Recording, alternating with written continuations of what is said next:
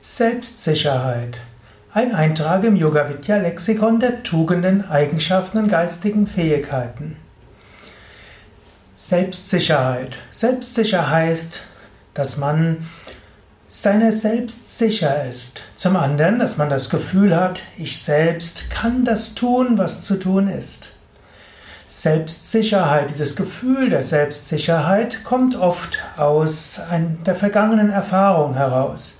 Angenommen, du warst als Kind jemand, also ein Junge oder Mädchen, das häufig ja, von den Eltern gelobt wurde, das auch immer wieder neue Herausforderungen bekommen hatte, die Gelegenheit bekommen hat, selbstständig etwas zu tun, auch mal erfahren hat des Scheiterns, ja, dann bekommst du eine gewisse Selbstsicherheit. Und so haben also die Eltern eine große Rolle, um Kinder zur Selbstsicherheit zu erziehen. Das ist vielleicht der erste Aspekt dieses Kurzvortrages. Wenn du Kinder hast, du kannst sie zur mehr Selbstsicherheit erziehen, indem du ihnen Aufgaben überträgst und sie machen lässt und dann nachher Anerkennung gibst. Also nicht ständig nur loben, dann schaffst du nur Primadonnas und nicht ständig alle Schwierigkeiten von ihnen zu nehmen, sondern du übergibst ihnen Aufgaben, hm, zum Beispiel ein paar Bauklötze übereinander stapeln und irgendwo sagen, will mal sehen, wie hoch du das hinkriegst, oder ein Puzzle geben oder vielleicht sogar irgendein Computerspiel, irgendetwas oder eine Mahlzeit für alle kochen oder eine Verantwortung für irgendeinen Teil der Hausarbeit oder ein Gartenbauprojekt und so weiter. Kindern etwas zu geben, wo sie selbstständig tun können und vielleicht eine gewisse Unterstützung, aber eben sie können es allein machen und sie wissen auch, wenn sie mal Fehler machen, es wird schon irgendwie klappen. Daraus bekommen Kinder eine Selbstsicherheit. Oder angenommen, du bist Führungspersönlichkeit, da willst du ja auch, dass deine Mitarbeiter eine gewisse Selbst, ja, Selbstsicherheit bekommen. Die bekommen sie, wenn sie wissen, worum geht's, was ist meine Aufgabe was ist der Zeithorizont, den ich habe, um es durchzuführen und wen kann ich fragen, wenn ich Fragen habe. Wenn Mitarbeiter diese Fragen haben und dann selbstständig machen können, bekommen sie eine gewisse Selbstsicherheit. Fehlertoleranz ist aber auch notwendig, aber auch die Bereitschaft eben zu helfen, wenn nötig. Denn wenn es nachher alles schief geht, dann kommt keine Selbstsicherheit, sondern viele Selbstzweifel. Ähnliche Sache, wenn angenommen, du hast jetzt eine gute Selbstsicherheit, dann musst du auch überlegen, ist die Selbstsicherheit vielleicht eine Überheblichkeit? Jede Tugend, wenn sie zu stark wird, wird natürlich auch zu einem Laster. Zu viel Selbstsicherheit wird zu Überheblichkeit und Arroganz. Manchmal ist auch die Selbstsicherheit nur vorgespielt bei Menschen, die so selbstsicher wirken. In Wahrheit äh, brodelt und kocht es in ihnen, sie haben eine Fassade.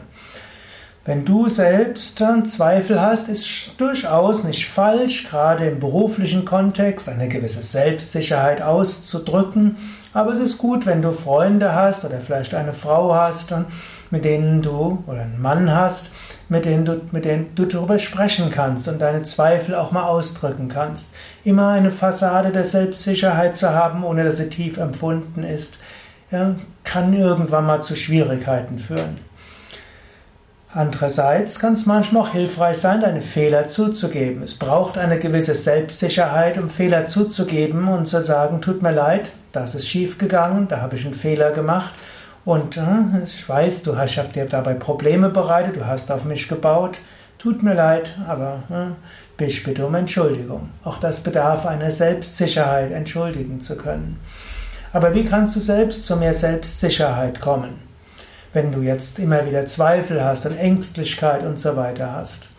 Also zunächst einmal angenommen, du bist nicht so selbstsicher, wie du es gerne wärst, kann es helfen, auch das schon als Tugend zu begreifen. Eine gewisse Unsicherheit ist etwas Gutes, es hält dich demütig.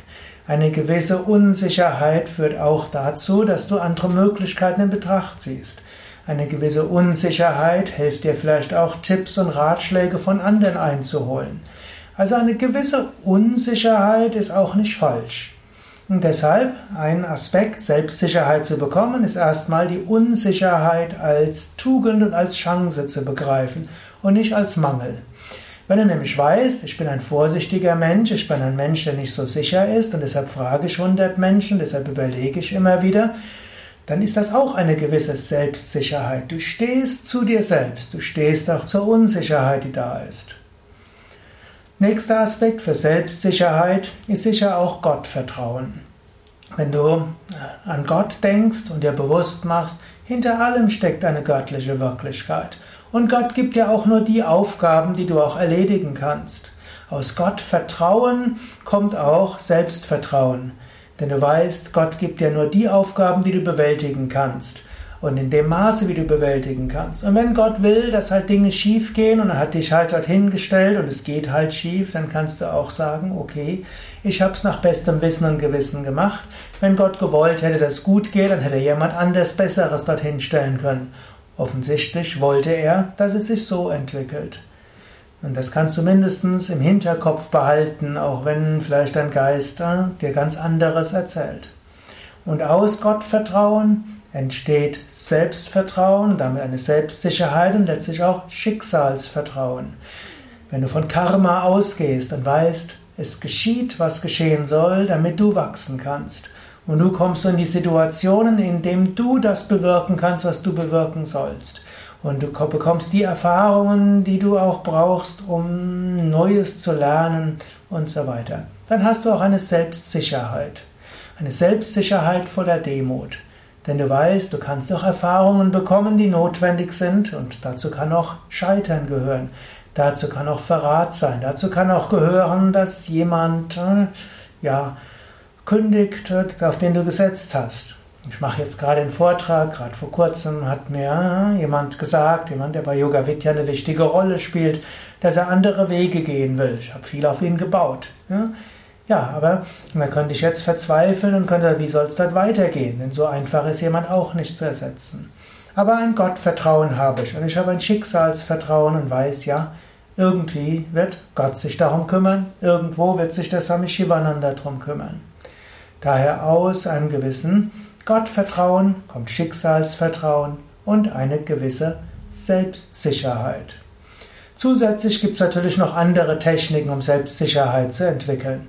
Es gibt zum Beispiel die Eigenschaftsmeditation, die du auf den Yoga Vidya Internetseiten oft genug findest, als Audio, als Video und auch als Beschreibung.